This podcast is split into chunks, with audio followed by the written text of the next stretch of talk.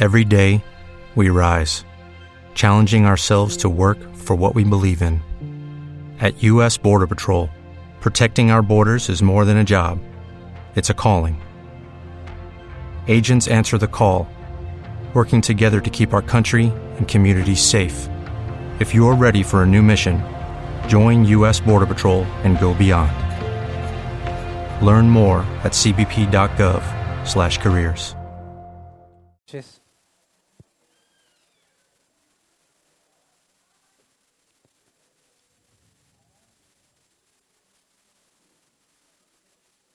El día de hoy vamos a empezar a estudiar cada uno de los atributos que vimos el domingo.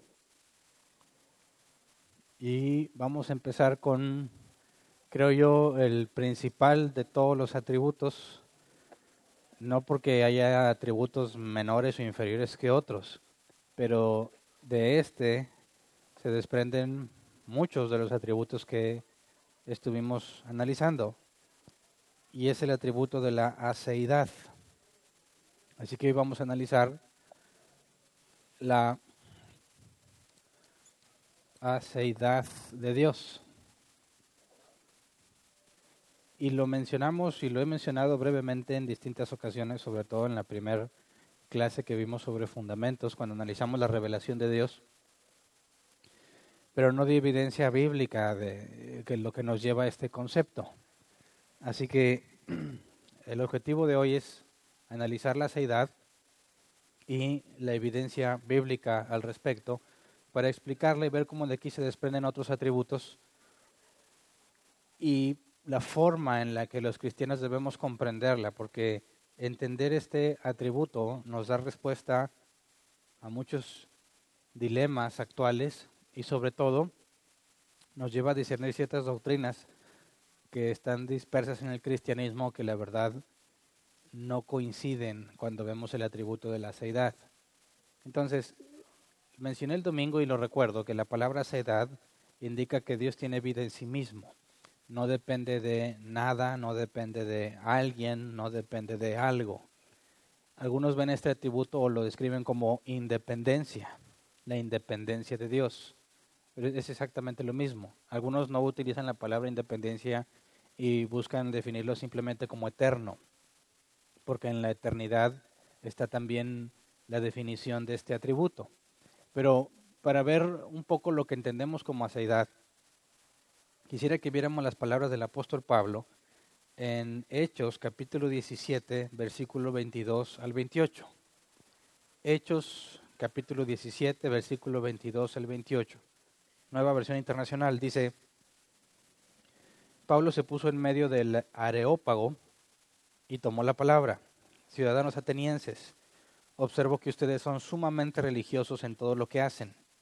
Al pasar y fijarme en sus lugares sagrados, encontré incluso un altar con esta inscripción, a un Dios desconocido. Pues bien, eso que ustedes adoran como algo desconocido es lo que yo les anuncio. El Dios que hizo el mundo y todo lo que hay en él es Señor del cielo y de la tierra. No vive en templos construidos por hombres, ni se deja servir por manos humanas como si necesitara de algo. Por el contrario, él es quien da a todos la vida, el aliento y todas las cosas. De un solo hombre hizo todas las naciones para que habitaran toda la tierra y determinó los periodos de su historia y las fronteras de sus territorios.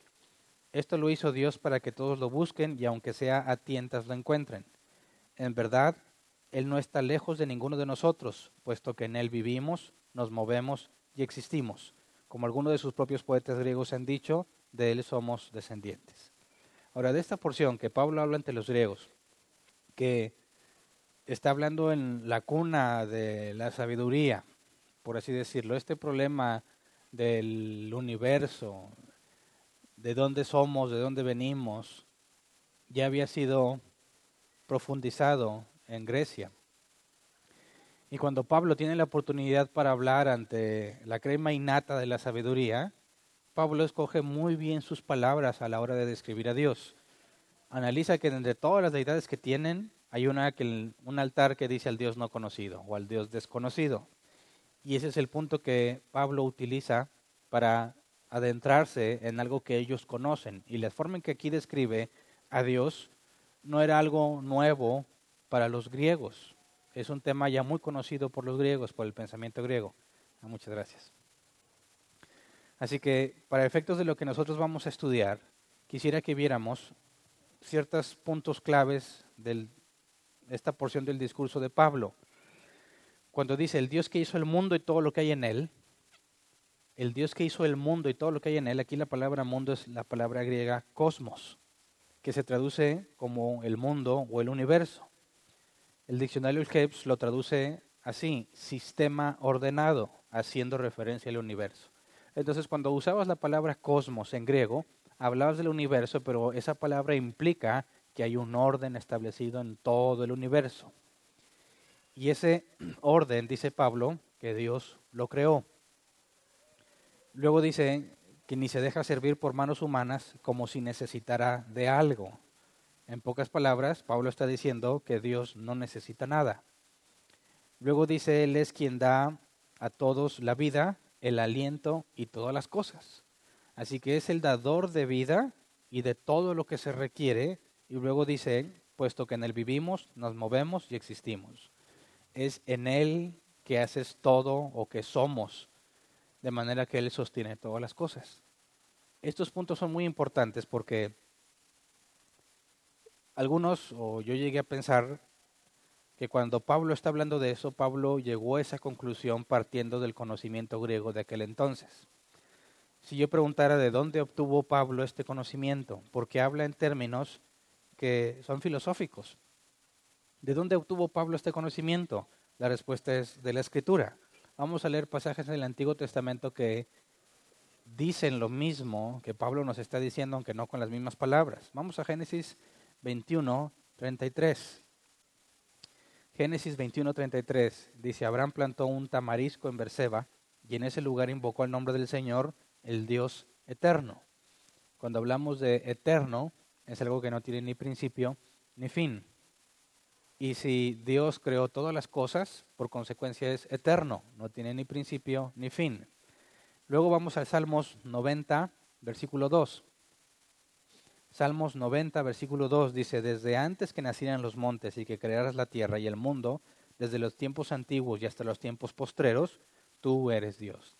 Y aquí hace referencia que Dios es antes y después. También es lo mismo que la eternidad, ¿verdad? Pero aquí hace énfasis en la creación antes de que crearas la tierra y el mundo. Luego vamos a Isaías 44:6. Dice así dice el Señor, el Señor todopoderoso, rey y redentor de Israel, yo soy el primero y el último, fuera de mí no hay otro Dios. Así que cuando la Biblia habla de dioses ajenos o de dioses de los filisteos o de los cananeos, no está diciendo que realmente hay dioses, sino que se refiere al producto de la imaginación de esas culturas que le atribuían ciertos poderes divinos, la lluvia, la fertilidad, etcétera, etcétera. Entonces, la Biblia es clara en que no hay otro Dios más que uno. Y ese único Dios es el que ha creado todo. Es el primero y es el último. Vamos ahora a Nehemías, capítulo 9, versículos 5 al 6. Nehemías 9, 5 al 6. Y dijeron los levitas Jesúa, Cadmiel, Bani, Hasabnías, Serebías, Odías, Sebanías y Petaías. Esto es la Reina Valera 60. Levantaos, bendecid a Jehová vuestro Dios desde la eternidad hasta la eternidad, y bendigas el nombre tuyo glorioso y alto sobre toda bendición y alabanza. Tú solo eres Jehová, tú hiciste los cielos y los cielos de los cielos, con todo su ejército, la tierra y todo lo que está en ella, los mares y todo lo que hay en ellos, y tú vivificas todas estas cosas y los ejércitos del cielo, de los cielos te adoran. De manera que la conclusión en la que llega Pablo, obviamente la describe en palabras más complejas quizás, no es, un, no es algo que, no es un concepto inventado en el Nuevo Testamento, no es algo que vino de influencia griega, sino que las escrituras lo dicen mucho antes que los griegos dijeran. Revela la aceidad de Dios desde Génesis 1.1, en el principio creó Dios los cielos y la tierra. Por esto tiene implicaciones muy importantes que no siempre nos ponemos a razonar y no siempre nos ponemos a pensar. Por ejemplo, una de las cosas que dijo Pablo ante los griegos es que Dios no habita en templos humanos. Sin embargo, esa noción ha estado en la humanidad desde muchísimo tiempo. la idea de un templo es precisamente el lugar donde habita esa deidad. Y los cristianos actualmente aún piensan en ese concepto. Aún dicen, vamos a ver a Dios al templo. ¿Verdad? Eh, piensan de alguna forma que lo que hay dentro de ese templo, llámese bodega, una casita, un salón en un hotel, etcétera, etcétera, lo que usan, de alguna manera han llegado a la conclusión de que Dios está ahí y que fuera de ahí no está Dios. Y han tratado, de imponer reglas para el momento en que te presentas ante Dios, ¿verdad? Ciertas reglas de vestimenta o reglas de conducta. No te puedes presentar ante Dios así, dicen, ¿verdad? Entonces algunos tienen afuera publicadas sus reglas de vestimenta, de manera que si tú planeas entrar, pero no cumples una de las reglas, no te van a dejar entrar porque es imposible que te presentes ante Dios de esa forma. Pero si consideras el, el atributo de la sedad, es imposible que Dios esté dentro de cuatro paredes, ¿verdad? De hecho, Dios estaría en todos lados al mismo tiempo. Y el hecho de ponerme un ropaje especial para entrar a la presencia de Dios en el templo viene a ser algo totalmente absurdo, ¿verdad? Porque siempre estoy ante Dios y la Biblia es clara que no podemos huir de su presencia, ya sea que vayamos al lugar más alto o al lugar más bajo, al lugar más oscuro, al lugar más lejano, ahí está Dios. Entonces, de entrada, muchos cristianos cometemos el error de tratar de imponerle límites físicos a Dios y tratar de encerrarlo en un área determinada. Pero si consideramos el hecho de que Dios es previo a la creación, eso tiene consecuencias importantes en el pensamiento y en la forma en que nos expresamos o tratamos de comunicar quién es Dios hacia alguien que no es cristiano, ¿verdad? Mucho dinero y mucho esfuerzo se invierte en contestar una simple pregunta que ha quejado a la humanidad desde tiempos inmemorables. ¿Por qué hay algo en lugar de nada? ¿Por qué hay algo en lugar de nada? Las ondas espaciales, los viajes al espacio, todo lo que se hace se hace con el objetivo de encontrar información que nos lleve a entender cómo es que se creó el universo, ¿verdad? Muchísimo dinero se invierte y hay algunos escépticos que dicen si todo ese dinero que se invierte en mandar una sonda a Marte se usara para suplir el hambre, dicen no habría gente con hambre, no habría hambrientos. Algunos aseguran que no había gente pobre. Y otros aseguran que si tú quitas el dinero de los más ricos y lo repartes por partes iguales a cada una de las personas del planeta, en un periodo de 5 o 6 años el dinero va a estar otra vez en manos de los que lo tenían al principio. Porque si estás de acuerdo conmigo, el problema no es que no tengas, sino que no lo sabes administrar, ¿verdad? El punto es que se hace mucho esfuerzo, se invierte muchísimo dinero en tratar de responder esta pregunta, porque hay algo en lugar de nada. Ahora, nuestros amigos ateos aseguran que los creyentes somos gente que no piensa de forma razonable. Aseguran que la fe y la razón son cosas contradictorias. Entonces, cuando nos preguntamos por qué hay algo en lugar de nada, nuestros amigos ateos dicen que a menos que ellos lo puedan comprobar por medio de un experimento o lo puedan observar y repetir, no lo van a creer. Sin embargo, cuando les preguntas cómo empezó el universo, si están actualizados, te van a decir que el universo de repente apareció en una enorme explosión, se le conoce como el Big Bang, ¿verdad?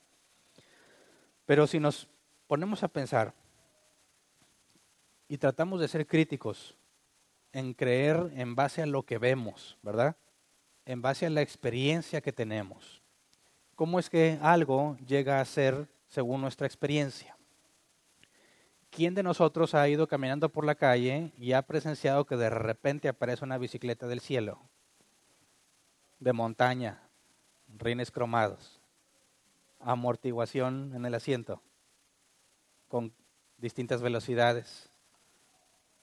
Y de una vez ponle conexión a Bluetooth para que te diga cuánto has pedaleado. O imagínate la bicicleta más raquítica que te puedas imaginar. Un simple una simple unión entre dos llantas y pedales. ¿Quién ha presenciado que de la nada aparezca algo? Nadie. ¿Alguien ha escuchado el término generación espontánea? Fue una idea, si no me equivoco, del siglo XVII o XVIII, Cuando alguien pasando por un charco vio que no había nada en el charco y semanas después pasó por el mismo charco y encontró renacuajos. Y llegó a la conclusión de que habían aparecido de la nada. Y ahí se acuñó el tema o el nombre o el concepto de generación espontánea. Y se trató de enseñar como algo científico, como una prueba de que las cosas de repente aparecían, hasta que investigaron con más detenimiento y se dieron cuenta que no, ¿verdad? Para que esos renacuajos estuvieran ahí hizo falta una rana una rana hembra, pero para que la rana hembra pusiera esos huevecillos, pues hacía falta una rana macho. Pero para esa rana macho, pues hacía falta otros huevecillos que puso a su vez una rana hembra. Y así sucesivamente hacia atrás, de manera que el concepto de generación espontánea dejó de usarse, aunque algunos todavía lo usan. Pero aunque se dieron cuenta que realmente nada viene de la nada, cuando preguntamos por qué hay algo en lugar de nada, tenemos que ir al origen de todas las cosas. Sabemos que científicamente está demostrado que nuestro universo no es eterno. Hace 100 años, cualquier persona de ciencia aseguraba que el universo siempre ha estado y el universo es todo lo que hay. Pero se descubrió que definitivamente es imposible que siempre haya existido el universo, así que hay un origen lo que le llaman la singularidad, donde en un punto infinitesimal estaba contenido todo lo que ahora existe en el universo y de repente hubo una explosión que hizo que todo empezara a inflarse, a expanderse. Y ciertos elementos básicos de la materia, más el espacio, más el tiempo, aparecieron. Y dicen, ese es el origen del universo, ¿verdad? y aseguran que es demostrable por la cantidad de radiación, luz roja que hay, muchas formas de demostrar que realmente todo proviene de un punto. Pero si nos ponemos a pensar, dado que nuestra experiencia nos dice que nada aparece de la nada, ¿verdad? ¿O alguien aquí ha visto que algo aparezca de la nada? Nada, ¿verdad? Podríamos hablar que por experiencia y por lógica simple, esto es una regla. De la nada, nada sale, ¿verdad? Bueno, si de la nada nada sale, ¿de dónde salió el universo?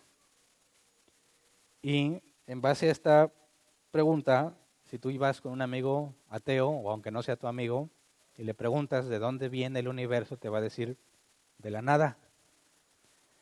No había nada y de repente explotó algo y se creó todo lo que conocemos. Pero si tú le preguntas, ¿qué lo creó? ¿Cuál, ¿Cuál fue la causa que generó esa explosión? Te va a decir, nada, ninguna. Simplemente explotó. Pero si quiero ser razonable y sé que de la nada nada viene, ¿de dónde viene el universo? Nuestros amigos ateos aseguran que es cierto que es imposible demostrar en nuestros días y desde que tiene registro la historia, que algo aparezca de la nada. Sin embargo, cuando les pregunta sobre el origen del universo, tienen que decir que nada lo causó. ¿Por qué? Porque si nada lo causó, entonces no hay nadie que lo causara. Pero si algo lo causó, ese algo sería Dios. ¿Por qué lo digo? Porque si no había nada, y de repente hay algo y todo lo que sucede tiene una causa, esa causa que creó el universo no tiene tiempo, ni espacio, ni materia, ¿verdad? Es atemporal, inmaterial e infinito.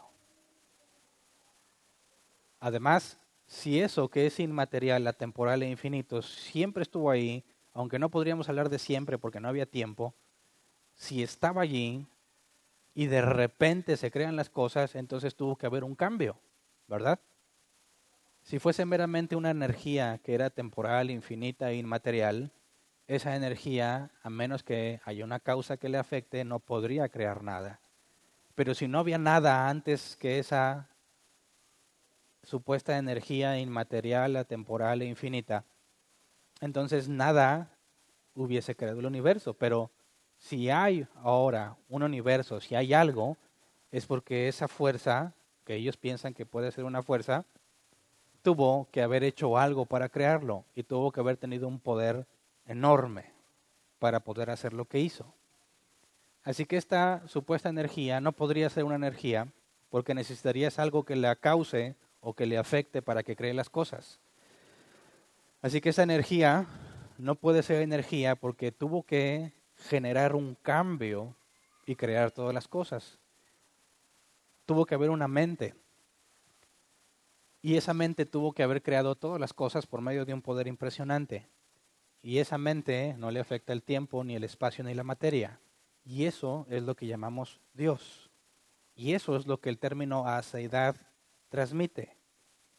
Que Dios es antes de todas las cosas y es la primer causa no causada. ¿Me explico? ¿Se acuerdan del ejemplo de la cadena? Lo voy a comentar porque sé que hay varias personas aquí que no lo han escuchado. Supongamos que tienes el cielo y estas son las nubes y del cielo hasta donde tú puedes ver, supongamos que acá está la tierra y aquí estás tú, resulta que te encuentras una cadena que cuelga del cielo y cada bolita que estoy haciendo aquí es un eslabón. Si yo te preguntara de dónde cuelga la cadena, ¿qué me dirías? Tú volteas hacia arriba y no se ve, simplemente se pierde de vista la cadena. Pero por observación y lógica simple, sabes que tiene que colgar de algo, ¿verdad? ¿De dónde cuelga? Nuestros amigos ateos dicen, no, no cuelga de nada. Realmente, este cuelga del de arriba y este del de arriba, y este del de arriba, y así hasta el infinito. ¿Qué tan razonable es eso? ¿Algo puede colgar de un eslabón hacia arriba hasta el infinito? Bueno, para empezar, los infinitos no existen. Es un, meramente un concepto. No hay nada que pueda ser infinito en nuestro universo ni siquiera el universo es infinito. Así que algunos dicen que la explicación a la cadena que cuelga es esta serie de eslabones infinitos. Pero si ya demostramos, y cualquiera puede demostrar que no hay infinitos en el espacio y materia, tienes que darle una respuesta a esta cadena que cuelga, ¿verdad? ¿De dónde cuelga? Cuando nosotros vemos todo lo que hay en el universo y vamos hacia atrás, tenemos exactamente el mismo ejemplo de la cadena. Dicen, bueno, yo estoy aquí pues porque mi madre me engendró y a mi madre la engendró su madre y así hasta el infinito. No puede ser cierto, tiene que haber una primer mujer que tuvo que engendrar al primer hijo. Pero aseguran nuestros amigos ateos que eso es imposible, que simplemente se requirió tiempo para que la cadena empezara a hacer eslabones que colgaran uno de otro hasta el eslabón más bajo que vemos en nuestros días.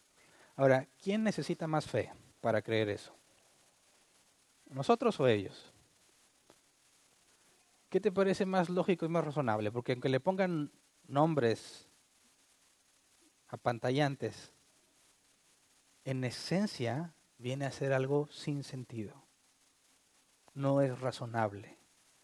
Lógicamente hablando es imposible que no haya nada de lo cual cuelga esa cadena. Tiene que haber algo. Para nosotros la respuesta es simple. Vamos a Génesis 1.1. Dios en el principio creó los cielos y la tierra. Así de simple. Ahora, nuestros amigos ateos con el Big Bang dicen que no había nada y de repente explotó algo y se empezó a generar la cadena. De la nada vino una explosión y la explosión generó la cadena. Tú puedes checarlo en los libros de texto desde primaria, cuando te tratan de enseñar la evolución. Si tú rastreas la evolución, si ahorita somos seres evolucionados, antes de ser el Homo sapiens que éramos, pues hay un debate, no sé quién es el Homo neandertal o el no sé qué. Pero si tú te sigues hacia atrás, hacia atrás eres una especie de simio. Y si le sigues hacia atrás, pues una especie de mamífero. Pero si le sigues hacia atrás, una especie de ovíparo. Y más hacia atrás, y hacia atrás, y hacia atrás, y hacia atrás tienes una bacteria. Y antes de la bacteria tienes una célula. Y antes de la célula tienes el punto en el que algo que era totalmente inerte cobró vida. Y si les preguntas, ¿qué hizo que cobrara vida? Te van a decir, nada. Solamente apareció. Así que nuestros amigos ateos, con sus nombres y palabras científicas apantallantes, tratan de convencernos que la magia existe. Que, puff, de repente las cosas aparecen. Aunque nadie haya observado eso. Obviamente nadie puede ir a retroceder en el tiempo y ver qué pasó, ¿verdad? Nuestro ejercicio es razonable, usamos la lógica y nuestro razonamiento y usamos la experiencia que tenemos a nuestro alcance. Sin embargo, nuestros amigos ateos aseguran que la magia existe y que las cosas aparecieron de la nada. Nosotros no creemos en la magia. Nosotros decimos, hubo una primer causa no causada, que no le afecta el tiempo, ni el espacio, ni la materia. De eso provienen todas las cosas y tiene un poder impresionante. Y eso es lo que llamamos Dios. Ahora, ¿cuál explicación te parece más lógica y más razonable? ¿La magia o la primera causa no causada? Ahora, el problema es que estas cosas sin sentido las dicen personas importantes, ¿verdad? Con mucho peso, con una trayectoria, personas con muchos doctorados. Pero algo que no es razonable, no va a ser razonable porque alguien importante lo diga, ¿verdad? Gentes con muchísima preparación, científicos con muchísimos reconocimientos, siguen siendo personas irrazonables cuando tratan de explicar el origen de todas las cosas sin reconocer que hay una primer causa no causada. Ahora, la más nueva que han sacado para sacar la vuelta a este asunto, nos dicen, mira, tenemos este problema, la cadena debe de colgar de algo, ¿verdad? El universo tuvo que haber tenido una causa, pero ¿qué tal si te platico de la teoría de multiverso? ¿Alguien la ha escuchado? Y ahorita ya están programas de televisión en todos lados. Multiversos o universos paralelos. Quizás universo paralelo lo has escuchado, ¿no? La idea de que yo aquí soy pastor, pero al mismo tiempo hay un número infinito de universos donde también yo estoy ahí, y en otras soy un asesino serial, en otras soy Superman, en otras soy Ujier, en otra soy cualquier otra cosa que se te ocurra, pero la explicación que ellos tratan de traer para evitar el problema de un universo creado es decir que hay un infinito número de universos que aparecen y desaparecen. Así que no, no somos una creación especial, somos una entre un número infinito de universos, pero vuelves a tener exactamente el mismo problema. Tengas un universo o un número infinito, si suponemos que eso pudiese ser real, de dónde salen. Tienes exactamente el mismo problema con un universo que con un infinito número de universos. Necesitas explicar de dónde viene uno o un número infinito. Así que en este punto no debemos dejar engañarnos ni disuadirnos por palabras rimbombantes que digan personas importantes tenemos que mantenernos dentro de la lógica y la razón. Y cualquier cosa que nos digan que no sea lógica ni razonable, no tenemos por qué darle beneficios, ni siquiera el beneficio de la duda de que tal vez sea real. Porque si algo es ilógico, simplemente no existe. Así que cuando hablamos de la seidad, los teístas, los cristianos, no tenemos ningún problema en la explicación de lo que eso implica. La escritura lo ha dicho desde siglos y siglos antes de que alguien se pusiese a pensar de dónde viene el universo. Antes de la sabiduría de los griegos y de todo eso, ya estaba escrito que Dios es el creador. Ahora, si realmente Dios es el creador, Tomás de Aquino dijo que Dios es el ser necesario. Y esto es una forma de explicar la seidad. El ser necesario. ¿Por qué es necesario? Porque sin este ser no habría nada, ¿verdad? Así que si alguien dice, oye, dame una prueba de que hay un Dios, esta es la prueba, este marcador. ¿Te convence? ¿Sí o no? Levanta la mano el que no le convence. Ok. A esos que no les convence, no entendieron todo lo que acabo de decir. ¿Qué se requiere para que este marcador esté aquí? Bueno, una fábrica, ¿no? O primero el que se le ocurrió. Ok. ¿Y luego? Para que ese que se le ocurrió esté aquí, ¿qué se requiere? Pues su mamá.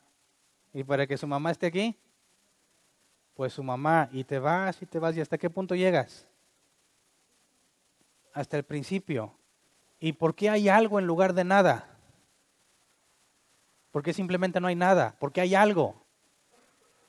Porque un ser inmaterial, atemporal e infinito y todopoderoso decidió crearlo. Por eso es que este marcador es la prueba de que hay un Dios. ¿Me explico? Pero te dicen, no, dame evidencia. No pueden exigirte algo que ellos tampoco pueden dar. ¿Verdad? ¿Qué evidencia tienes del multiverso? ¿Qué evidencia tienes de la generación espontánea? ¿Qué evidencia tienes de la magia donde hay cosas que aparecen? ¿Me explico? Así que, dado que ninguno de los dos puede traer evidencia observable y repetible del principio de las cosas, la única herramienta que nos queda es nuestro razonamiento. Y me parece que en ese ámbito nuestros amigos ateos no son para nada razonables y se requiere más fe para ser ateo que para ser cristiano. ¿Estamos de acuerdo? Entonces, si Dios es el ser necesario, ya que nada de lo que hay estaría hoy aquí a menos que fuese por ese ser, eso tiene implicaciones muy interesantes, porque si Dios es antes de la creación, Dios no es como nosotros. Yo no decidí tener vida, y algunos deciden quitársela. Pero el hecho de quitársela, al quitársela, dejan de ser. Así que en algún momento del tiempo fueron y de repente ya no fueron. Pero cuando ellos fueron, no se crearon a sí mismos, ¿verdad? Para que yo me creara a mí mismo, necesito una contradicción lógica necesito decir que yo estaba antes de que yo estuviera, ¿verdad? Yo tenía que estar antes de que yo estuviera para poder crearme. Y eso es una contradicción lógica. Dios se creó a sí mismo. Es exactamente el mismo problema. Es imposible que Dios estuviera antes de que Él mismo existiera. Ahora, si Él se creó, sería un ser creado y ya no sería la primera causa no causada. Tienes otro problema de contradicción lógica. Así que la única forma de resolver el universo de una manera lógica es por medio del ser necesario. Y este ser necesario tiene vida en sí mismo, ya que nadie se la dio, ¿verdad? Y si Él es antes de todas las cosas, a diferencia de nosotros, en este segundo que hablé que ya pasó, yo cambié, ¿verdad? Soy un segundo más viejo, cambié mi posición,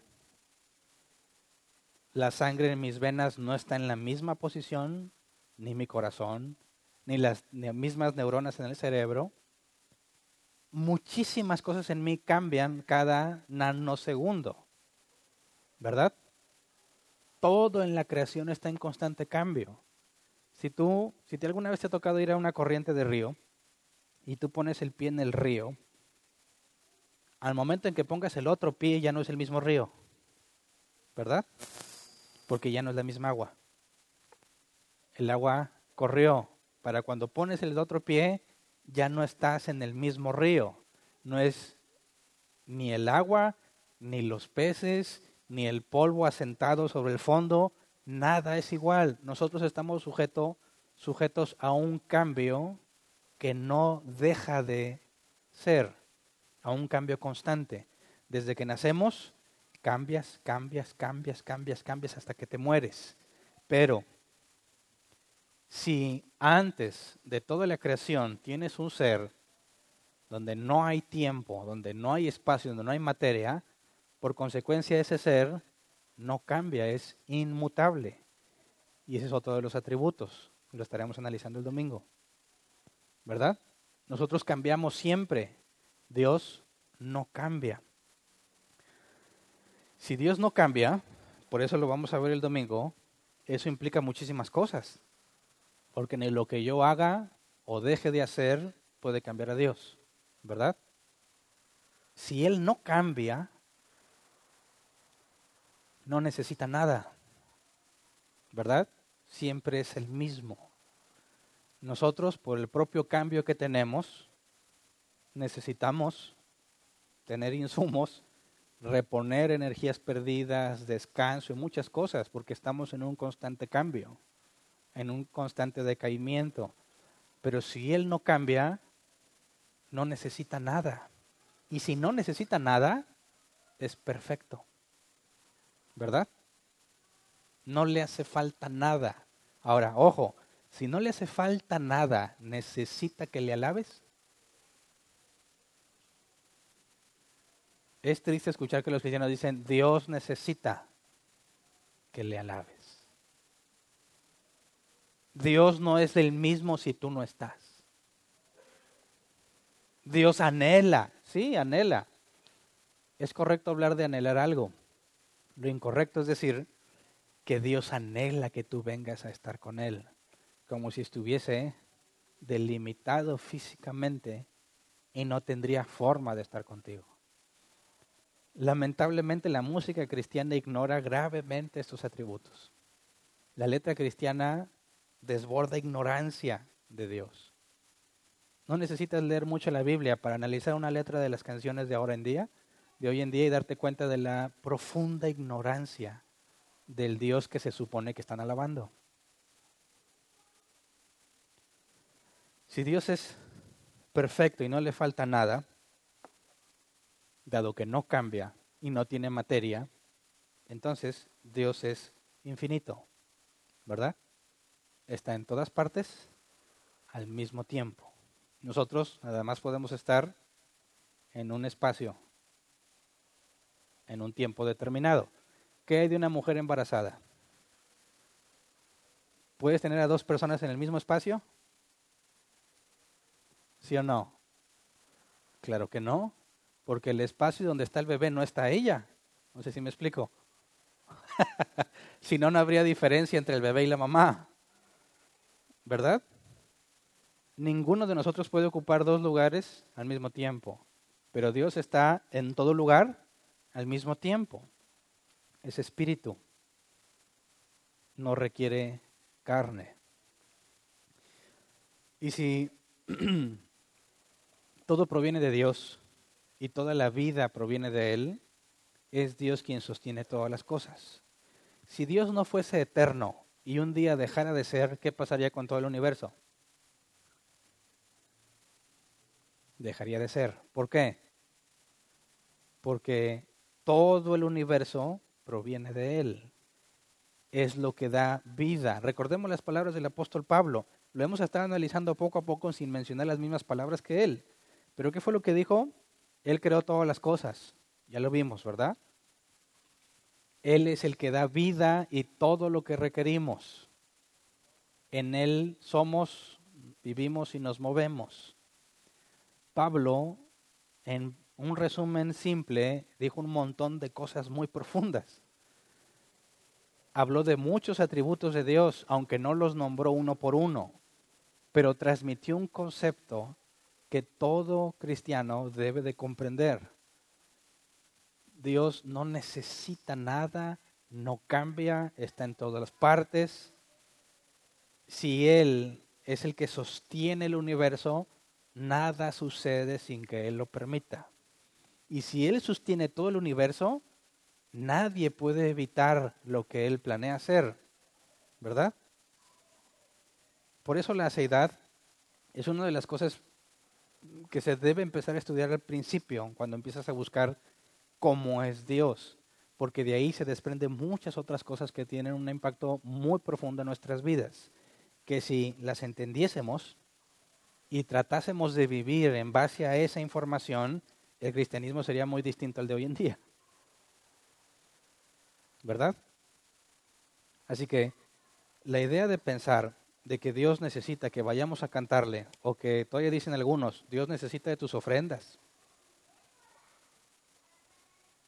viene a ser algo totalmente absurdo. La Biblia dice en muchos pasajes que Él es dueño de todas las cosas, ¿verdad? Así que ponte a pensar, si Dios no necesita nada, pero te crea y hace al ser humano para relacionarse con Él, y no necesita que le laves, no necesita tu dinero, no necesita nada de ti, ¿para qué te creó? ¿Mm? ¿Para qué? ¿Se te ocurre algo? ¿No? Bueno, creo yo que eso refleja mucho tu manera de comprender a Dios. Si no hay nada que tú le puedas dar, pero Él te crea, ¿para qué te creó? Para darte a ti. ¿Verdad? ¿Me explico? Dios no necesita nada y todos sus atributos han estado con Él desde la eternidad. No le hace falta nada, pero a ti y a mí nos falta todo. Sin Él no eres nada. Cuando Él decide crear a la humanidad para relacionarse con Él, no tiene en mente beneficiarse Él, puesto que no necesita nada, sino beneficiarte a ti. Y nuestra relación con Dios no consiste en algo que tú le das, sino en lo que Él hace por ti. De ahí viene la humildad que debe caracterizar a todo aquel que conoce a Dios, que sabe que no hay nada en Él que pueda darle a Dios porque Él es todo. Así que por, cuando por cuanto la Biblia dice que todo es para su gloria, a eso se refiere.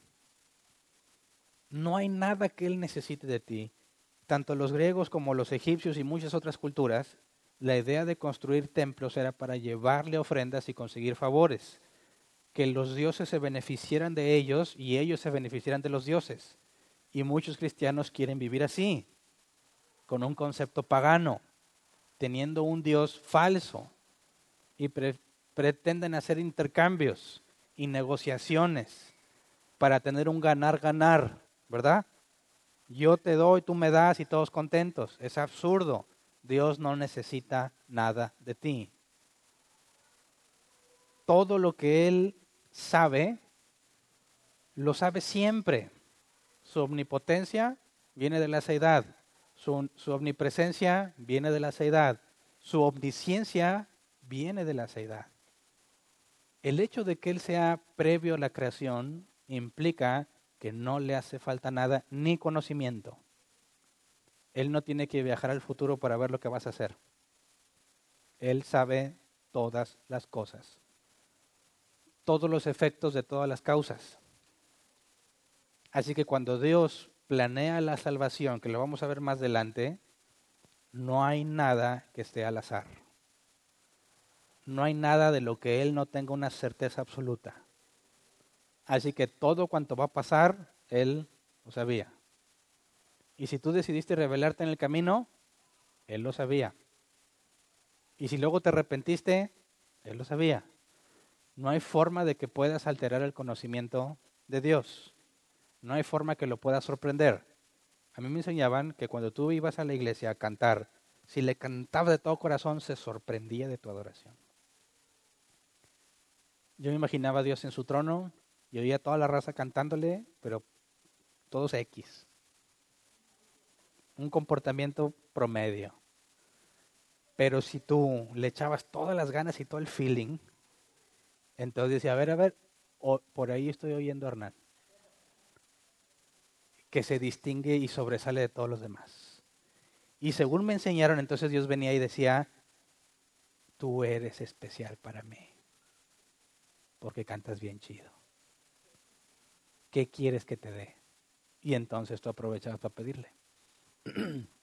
Como ves, la simple idea de sorprender a Dios contradice uno de sus principales atributos, la seriedad. Es imposible que lo sorprendas, ¿verdad? Si no lo puedes sorprender, tampoco lo puedes decepcionar. Entonces, cuando fallas, ¿qué hace Dios? ¿Qué hace Dios? ¿Se preocupa? ¿Se angustia un poquito? ¿Piensa cómo ayudarte? ¿Cómo echarte la mano? ¿A quién le mando para que agarre la onda, Hernán? De ahí viene que cuando la frase que Dios no se inmuta, o sea, no pasa nada. No hay nada que lo altere, no hay nada que lo angustie. Todo está sucediendo conforme Él lo ordenó. Así que nuestra percepción de Dios muchas veces es muy errada. Y esa falsa percepción nos lleva a un comportamiento incorrecto. Cuando hablamos de la seidad de Dios, es imposible que nuestras mentes alcancen a comprender todo lo que es Él. Pero una cosa podemos estar totalmente seguros, que no hay sombra de variación en Dios. Y eso debe de traernos confianza y esperanza, porque a pesar de todos nuestros errores y a pesar de todos nuestros defectos, Él todo lo puede y ya lo decidió. Y su decisión es inalterable. Así que en lugar de angustiarme por mi forma de decepcionar a Dios, tengo que buscar la forma de permanecer fiel a Él, ya que Él nunca cambia. La Biblia dice que si nosotros pecamos, Él sigue siendo fiel porque no se puede negar a sí mismo. Entonces, Muchas veces el cristiano bíblico va a parecer una persona fría e insensible, ¿verdad? Yo sé que todos experimentamos dolor ante las situaciones difíciles. Una cosa son tus emociones y otra cosa es tu intelecto. Y a veces nuestras emociones mueven nuestro intelecto. Tú sabes que Dios sabe todo lo que va a pasar, ¿verdad? Y luego algo de lo que tú planeabas sale mal. ¿qué haces? Tratas de negociar, Dios, ¿por qué lo perdí? ¿Cómo le hago para recuperarlo? ¿Qué hice que te hizo enojar y me lo quitaste? Estamos acostumbrados a ver a un Dios que va reaccionando conforme tú hagas las cosas, pero eso no es correcto. Dios no puede reaccionar a lo que tú hagas. ¿verdad? Así que, ¿qué es eso que la Biblia describe cuando Dios recompensaba a alguien como Job, pero poco antes estaba demandándole a Job, sin que fuese algo complaciente, diciéndole, ahora yo voy a hablar y tú escuchas. Yo voy a preguntar y tú me respondes. Y le da una buena barrida y trapeada a Job y luego después lo bendice, dices, oye, pero yo vi claramente que cambió. No, Dios es inmutable, Él no cambia. Así que necesitamos estudiar qué es la inmutabilidad de Dios para comprender qué es eso que la Biblia describe y cómo realmente Dios no está cambiando, aunque a nosotros nos parece que cambió. Si Dios es antes de todas las cosas, entonces nuestra confianza en Él debe de ser inmovible. No importa cuán débil seas, no importa cuántas veces has tropezado, si Él te eligió, no se equivocó. Y si la Biblia dice que te va a transformar a su imagen, lo va a hacer, a pesar de ti. ¿Me explico? Y si enfermo y enfermo me da por negar a Dios, ¿qué va a pasar? Si Él te eligió a ti, no lo vas. No vas a poder abandonarlo. Podrás negarlo como Pedro negó a Jesús. Pero te aseguro que al poco o al mucho tiempo volverás a sus pies, porque Dios no se equivoca. Así que nuestro enfoque en la vida cristiana debe ser muy distinto. Debe de ser simplemente agradar a Dios en todo lo que sucede, porque sabemos que todo lo que sucede, Él lo ordenó. Hay muchos otros pasajes en la Biblia para leer, pero van más con otros atributos que vamos a estar estudiando. Pero fíjate cómo de la seidad tenemos una explicación para todo lo que existe, tenemos una explicación razonable y lógica para todo lo que somos y lo que seremos. Porque si Dios ha prometido que va a estar con nosotros por toda la eternidad hacia el futuro, pero es imposible que nos relacionemos con un Dios que es espíritu, ¿qué hizo Dios para tener relación con nosotros personal por toda la eternidad? Tomó forma humana. ¿Verdad? Y esa forma humana en Cristo va a estar con nosotros por toda la eternidad. Así que cuando analices cualquier sistema de creencias, ya sea religiosas o no, ya vimos que el ateísmo no tiene razón ni lógica cuando trata de explicar el origen de todas las cosas.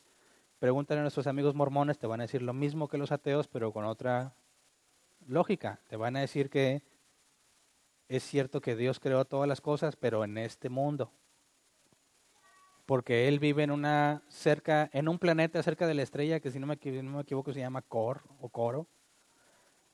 Y él era un humano que fue exaltado hasta lo sumo, como Jesús en nuestro mundo. Y tiene una esposa y tiene muchísimos hijos. Y todos esos muchísimos hijos son las almas de los que van a venir al mundo. Y cuando tú vengas al mundo tienes la oportunidad de ser como Él, y si eres fiel y justo y eres fiel a las enseñanzas de Smith y fiel a las enseñanzas de la iglesia mormona, un día se te va a exaltar hasta lo sumo y se te va a dar tu planeta y tu esposa para que tengas muchos hijos y ellos vengan a nacer en el mundo que tú hiciste. Y así infinito hacia adelante. Bueno, y hacia atrás también. Ese Jehová nuestro Dios era un hombre que lo hizo otro Dios y ese Dios que lo hizo a él, pues era un hombre que se hizo Dios, pero ese antes lo había hecho Dios otro Dios y así hasta el infinito, de manera que tampoco puede explicar el origen. ¿Verdad? Pregúntele al budismo,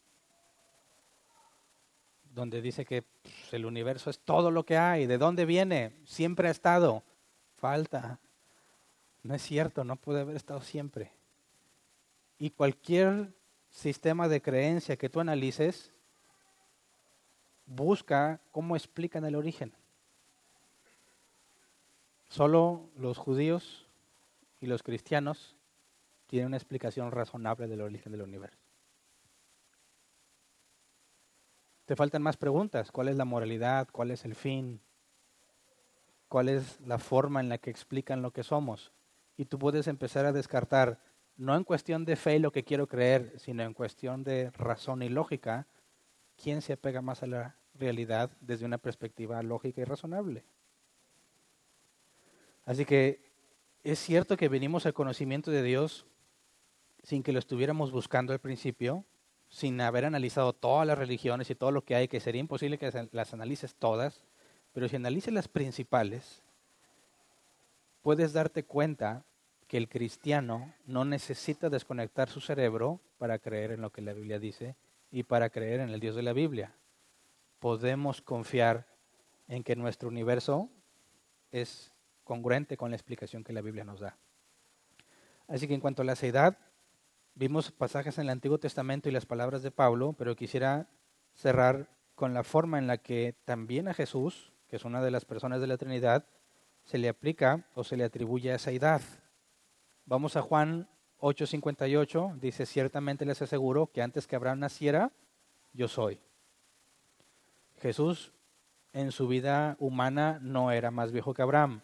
Jesús está hablando de que Él es antes que Abraham, hablando de su la forma en que trasciende el universo. Vamos a Colosenses 1, 16 y 17, donde lo dice más claro.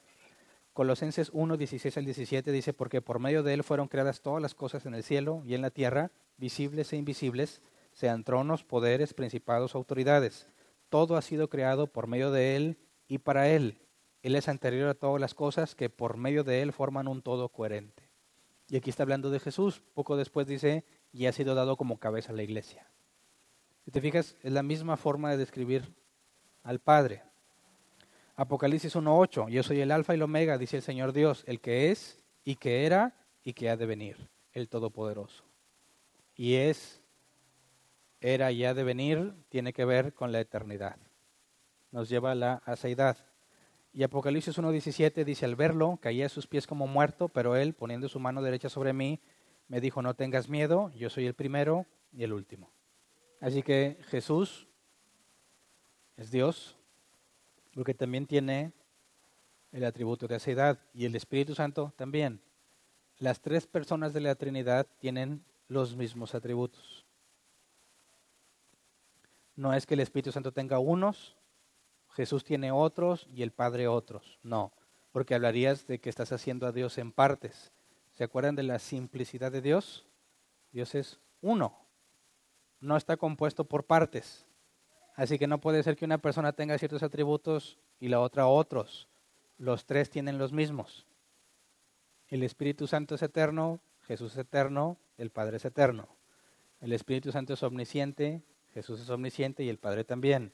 Y así con cada uno de los atributos. ¿Me explico? Ahora, una creencia supuestamente cristiana. ¿Qué opinas de la enseñanza de que el Espíritu Santo es mujer? ¿Tiene sentido? partiendo de la aceidad, ¿tiene sentido atribuirle género masculino o femenino a alguna de las personas de la Trinidad? Para empezar, si es hembra por diseño, ¿qué requiere? Un macho, ¿verdad? Dios, el Espíritu Santo, podría ser hembra. ¿De qué me hablas? es absurdo, ilógico, incoherente, incongruente. Necesita separarse Dios en géneros para poder ser Dios. Dicen el Padre, la Madre y el Hijo. Tratar de especificar géneros propios a las criaturas es totalmente absurdo. Sin embargo, muchos cristianos creyeron eso. ¿Por qué lo creyeron? Pues porque no se ponen a estudiar las cosas más elementales acerca de Dios. El principal problema de la iglesia cristiana, se lo escuché a Sproul, el principal problema de la iglesia cristiana es que no conoce al Dios que supuestamente adora. ¿Verdad? Si lo conociéramos, no hubiéramos hecho tantas cosas sin sentido que hicimos. ¿Verdad? no hubiera tanta gente dándole dinero a los que aseguran ser de parte de Dios. No habría tanta gente angustiada, suicidándose, matándose unos otros. Estoy hablando de cristianos, ¿eh? Divorciándose, teniendo comportamientos no propios del cristiano, justificándose en sus sentimientos tantas cosas que el cristianismo está haciendo tan mal porque no ha comprendido cómo es el Dios de la Biblia. Así que no cometamos ese error. La aceidad es la parte fundamental que distingue al Dios de la Biblia de cualquier otra deidad. Partiendo de ahí, tenemos como una consecuencia directa la inmutabilidad que estaremos estudiando el próximo domingo. Pero la idea es que no desconectes el concepto de aceidad de la inmutabilidad, porque todos los atributos son Dios, no una parte independiente, no son cosas separadas. Cuando hablemos de la inmutabilidad y de otras cosas, todas están desde el principio, todas han estado con Dios en la eternidad y estarán por la eternidad. No hay nada que se le agregue o que se le quite. Siempre ha sido así y siempre será. Dios siempre ha sido bueno, ¿verdad?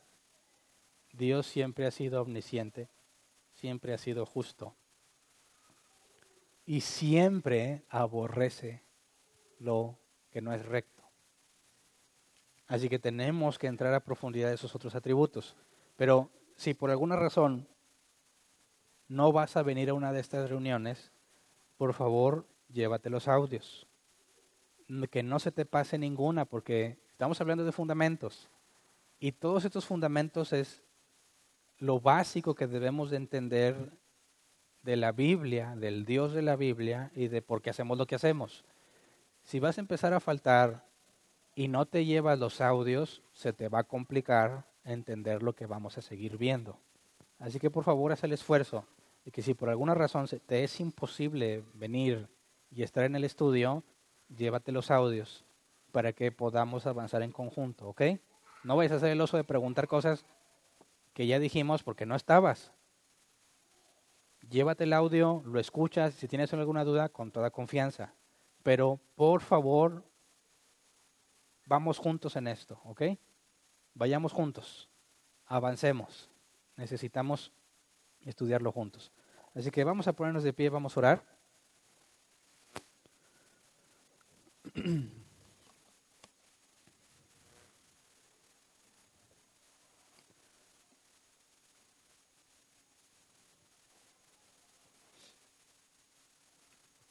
Pidámosle a Dios esto.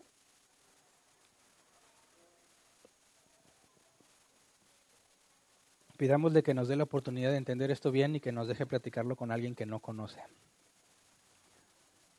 Créeme que el Evangelio se ha, se ha compartido tan mal, pero tan mal,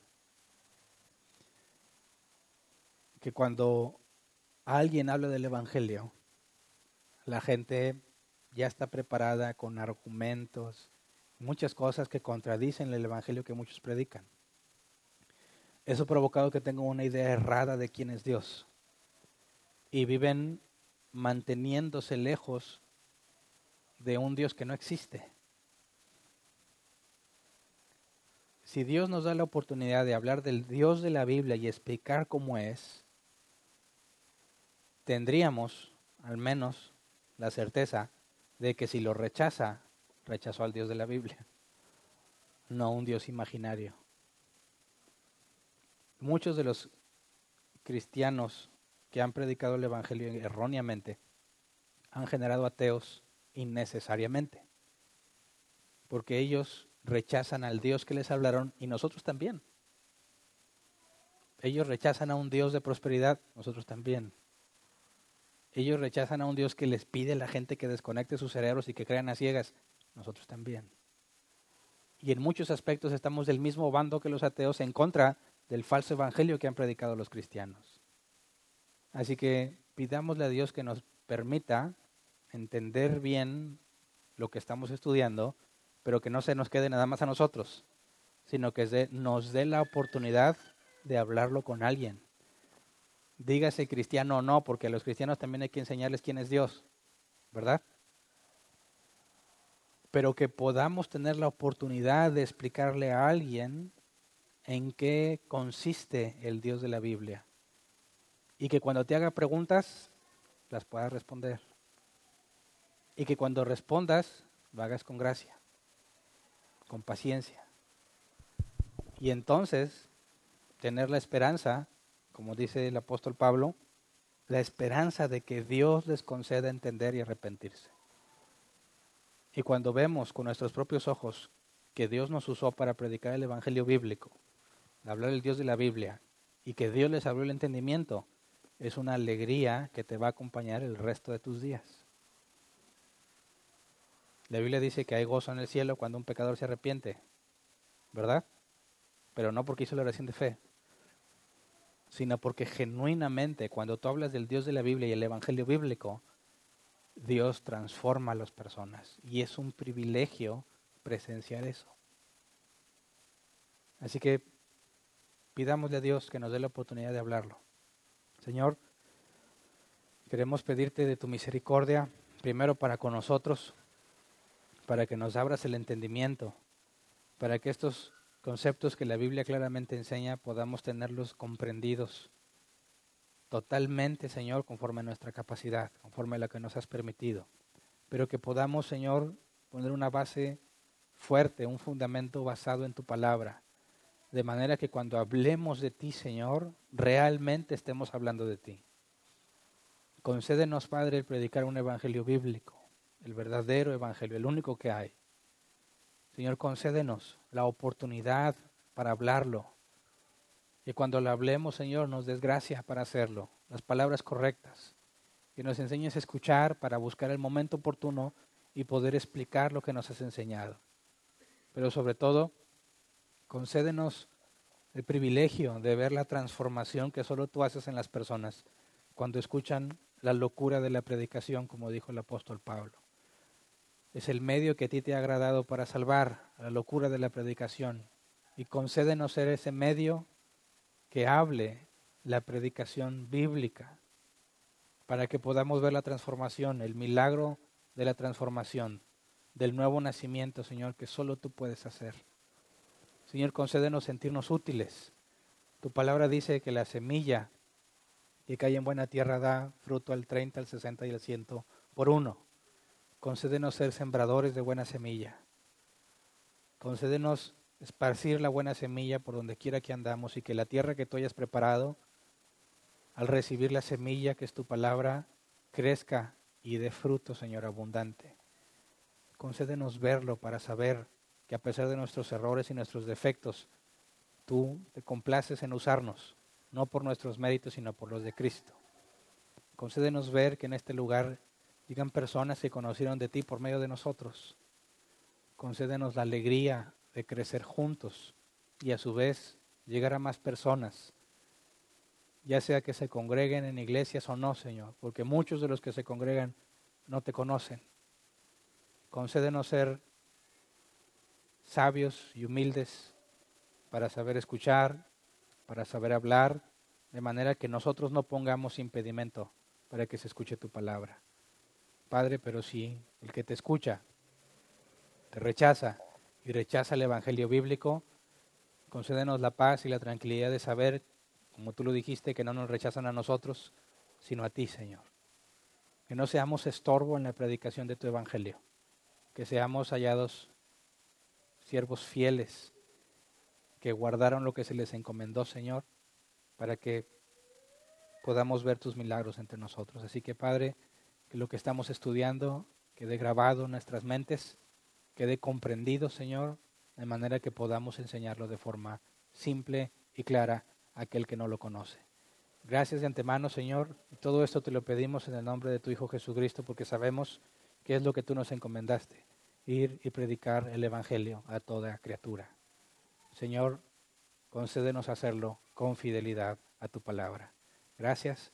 Amén. Pueden sentarse. Pasemos a la sección de preguntas. Si alguien tiene una pregunta, levante su mano y le llevan el micrófono. ¿Alguien? Un tip, si tú pretendes o tienes alguna oportunidad de hablar con alguien no creyente y te dice que el razonamiento no es evidencia, que te lo van a decir muchas veces, te adelanto, dile, es cierto que no es evidencia material. Pero cuando razonamos, no hay por qué desconfiar de nuestro razonamiento, ¿verdad? Y el hecho de que a ellos no les parezca adecuada la respuesta, eso no implica que no sea verdadera. Así que en cuestión de lógica y razonamiento, no se requiere que lo convenzas, sino simplemente que demuestres que no es irracional. ¿Me explico? Nosotros llevamos el Evangelio a los oídos. Dios es el único que tiene poder de hacerlo llegar a su corazón. Descansemos en eso, ¿ok? ¿Alguna pregunta?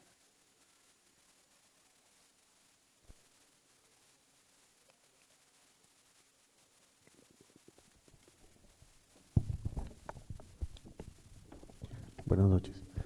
Pastor, ¿qué diferencia hay entre los que dicen que el Espíritu Santo es mujer y quienes dicen que Dios es Padre? Si por Padre se entiende es un sexo masculino.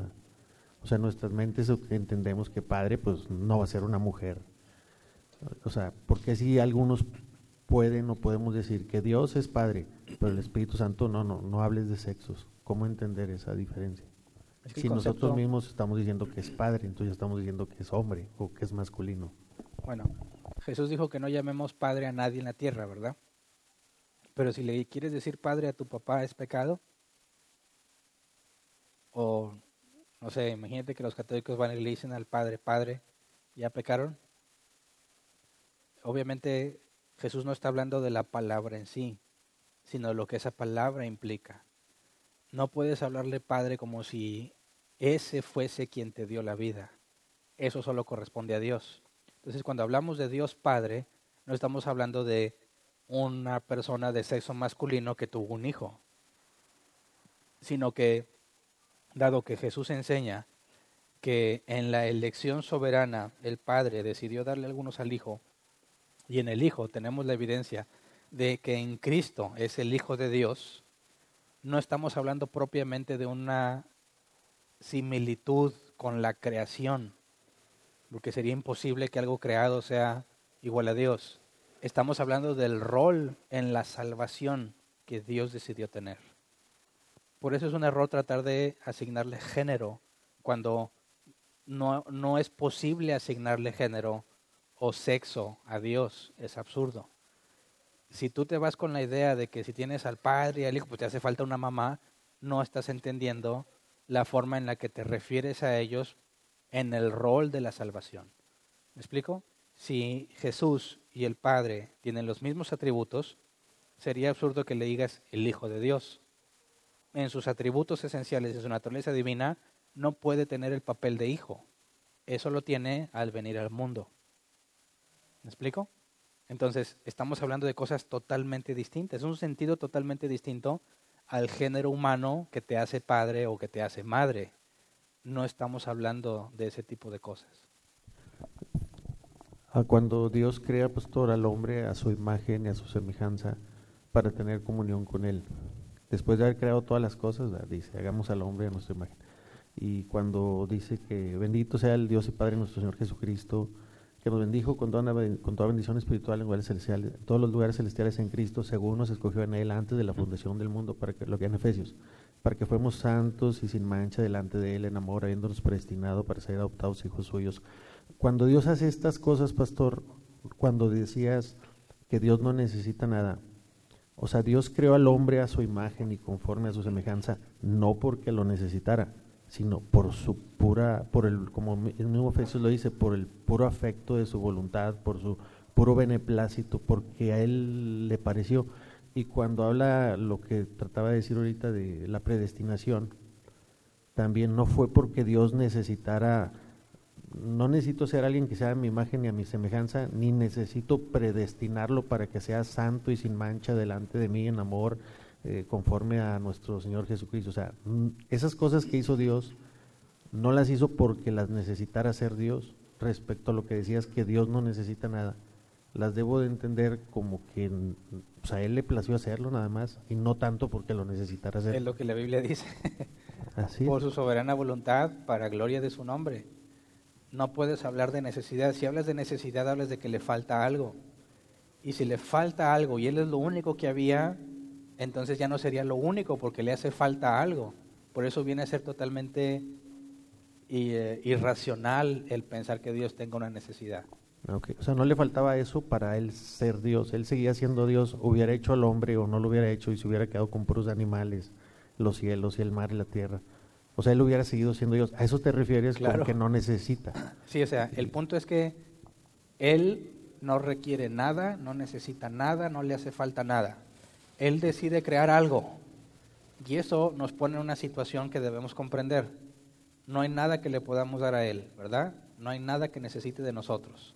Entonces, por mucho Él es muy superior a nosotros. Si Él no necesita nada y decide hacer algo o dejar de hacer algo, dice Pablo, ¿quién eres tú para cuestionarle? Sea, Él no deja de ser Dios. No. él iba a seguir siendo Dios si nos hacía o no nos hacía, cómo nos hacía, o para qué nos hacía, eh, todo eso. Pastor, cuando hablas de los cantos, no es pregunta, ¿no estás diciendo que sea pecado cuando algunos cristianos de su corazón nace hacer un cántico? no hablemos de cómo está la alabanza en las iglesias que se dicen cristianas, o sea, vamos a dejar eso aparte. O sea, lo que no estás diciendo es que sea pecado, ¿verdad? Que los que algunas personas de su corazón nazca cantarle algo a Dios. pregunto, eh, pasajes como la mujer que con su mismo llanto creo que ah, le enjuaga los pies y con su cabello se lo seca a Cristo. Eh, pasajes como la, creo que una viuda que deja poco dinero de ofrenda y, y Cristo ve y dice, miren, ella de cierto dio más que los otros. Eh, creo que el de Marta y María también, que una estaba afanada y la otra estaba adorando a Cristo. No veo a Cristo diciéndole a la mujer, espérate, yo sé que tú en tu corazón estás tan, tan enamorada de mí porque, porque tanto te perdoné que estás derramando tus lágrimas. No lo necesito, o sea, no necesito tu adoración. Eh, en los ejemplos que mencionaba, no veo yo a ese Cristo que sabemos que es Dios. Y en el libro de Apocalipsis, más o menos recuerdo, pastor, que había unos ancianos y que había unos hombres de vestiduras blancas y unos héroes unos seres eh, que en el cielo cantaban, al que el único que es digno y que, o sea, esos seres y esos ancianos y esos hombres de vestiduras blancas, ¿cómo entendemos, pastor, que ellos sí estén dándole la alabanza, por así decirlo, a Dios, al Cordero? O sea, no eran, como dices tú, no eran intelectuales, no entendían esa parte, es lo que yo quiero entender. O sea, ¿cómo entender esos pasajes donde Cristo no rechaza esa adoración? En el mismo Salmo 119, un hombre conforme al corazón de Dios dice, te alabaré con rectitud de corazón cuando aprendiere tus justos juicios. Bueno, ahí habla con rectitud de corazón, pero dice, mis labios rebosarán alabanza cuando me enseñes tus, justos juicios, cosas más o menos así. Y en el libro de Efesios Dice, no os embriaguéis con vino, antes bien se llenos del Espíritu, hablando entre vosotros con salmos, con himnos, con cánticos espirituales, cantando y alabando al Señor en vuestros corazones. Eh, podemos ver una cierta alabanza, vamos a decirlo así, pastor, bíblica en las Escrituras, pero en lo personal me parece como si estuviésemos como que descartando, no cantes, no le cantes a Dios, y veo en Apocalipsis esos seres dando alabanza a Dios, y no veo a Cristo rechazando a esas personas que derramaron su corazón delante de Él. Eh, ¿Qué me puedes decir, pastor, de eso? Bueno, si tú trataras de decir solamente que a Dios le agrada el fruto de tus labios o lo que sale de tu boca, eso sería falso. Porque con sus labios me adoran, pero su corazón está lejos de mí. Tú no puedes engañar a Dios y decirle cosas yo te amo y te alabo cuando realmente no lo sientes. Entonces, el hecho de cantar en sí mismo no significa que sea algo bueno, ¿verdad? Ni algo malo. Hay un factor. Cuando yo hablo de que si tú cantas a Dios porque Dios lo necesita, como dije, a mí me enseñaron que Dios necesita que le cantes para estar bien. Entonces yo vengo, no tengo ganas de cantar, pero como Dios lo necesita, pues le canto. Eso es absurdo. Eso es incorrecto. Pretendes engañar a Dios y pretendes hacer que Él necesita algo de ti. De hecho, a Dios le agrada que le alabe, pero aquel que tiene un corazón íntegro delante de Él. Y eso no implica perfección, integridad. Soy íntegro ante Él, aunque no soy perfecto. Entonces, Dios no rechaza un corazón contrito y humillado, pero no necesita Él que le cantes. Cuando tú cantas, cantas de tu propio de tu propia voluntad y si lo haces por gratitud, a Dios le agrada, pero en ningún momento necesita que le cantes. Él no tiene ninguna necesidad. Y si alguien va y canta porque piensa que Dios lo necesita, está mal. Sí, en esa parte creo que sí le entiendo, pastor. No es tanto que Dios lo necesite, sino que es una reacción o una respuesta natural como la mujer que, que mencionamos en ese pasaje. Pero sí lo necesito, porque si yo estoy tan agradecido y quiero cantar, canto porque lo necesito. No, sí, me refiero a Dios, o sea que no porque Dios lo necesite, sino que es una respuesta, una reacción natural de cuando Dios ha hecho su obra en uno, que uno mismo eh, te nace que te postres, que, que, te quebrantes, o sea, y como dices tú, pastor, bueno, como dice la Biblia, dicen los íntegros es hermosa la alabanza, y a Dios no lo podemos engañar, lo que decías ahorita. Entonces, nomás quería que me quedara claro esa parte, o sea, no estamos, tú mencionaste el caso, por así decirlo, extremo de que Claro que no es que Dios lo necesite y menos si vas con un corazón, o sea, queriendo engañar a Dios, pero no estabas diciendo tú que Dios rechace cuando alguien con un corazón íntegro exclama por la necesidad que nosotros como seres humanos terrestres tenemos, no estás diciendo que eso sea pecado, ni que debemos ser como robots o insensibles, o no estás diciendo eso. En ningún momento lo dije. gracias. El punto es que Dios no lo necesita. Sí, el que lo necesita, eso queda claro, sí, pero... El que, lo necesita, el que lo necesita soy yo, ¿verdad? Sí, y si lo hacemos no es pecado. Claro que no, pero siempre y cuando lo haces por ti. Sí, sí, ¿verdad? sí. Por, yo voy y, canto, así es. ya sea porque esté agradecido y necesito expresarlo. Pero también hay salmos de angustia y de dolor. Me duele hasta los huesos. Espera con ansias a que amanezca. Si te fijas, no está agradecido, está expresando su dolor y después expresa su confianza. Dios no necesita eso, lo haces por necesidad propia. Si estás alegre, cantas por alegría, pero porque tú lo necesitas. Entonces, eso es un enfoque que el cristiano tiene que tener muy claro. No vienes a dar, dice, no, viene y dale tu alabanza a Dios. Hay que discernir bien eso. No, no se la estoy dando, o sea, lo estoy haciendo porque lo necesito. Necesito recordarme lo que es Dios, o desahogarme con Dios, la necesidad es mía. Así que mi motivación es estar con Él porque lo necesito, no porque Él necesita algo de mí. No, esa parte creo que sí le entiendo, pastor. La manipulación que tristemente hay en las iglesias que dicen cristianas en cuanto a la alabanza. eso creo que sí lo entiendo. Levante sus manos, póstrese y cierre sus ojos y ahora vamos a darle palmas de alabanza y todos como, ahí sí como robots haciendo todo lo que el tipo que está al frente dice y quién sabe cómo está tu corazón. Gracias. ¿Alguien más? ¿No? Muy bien. Cerramos la sección de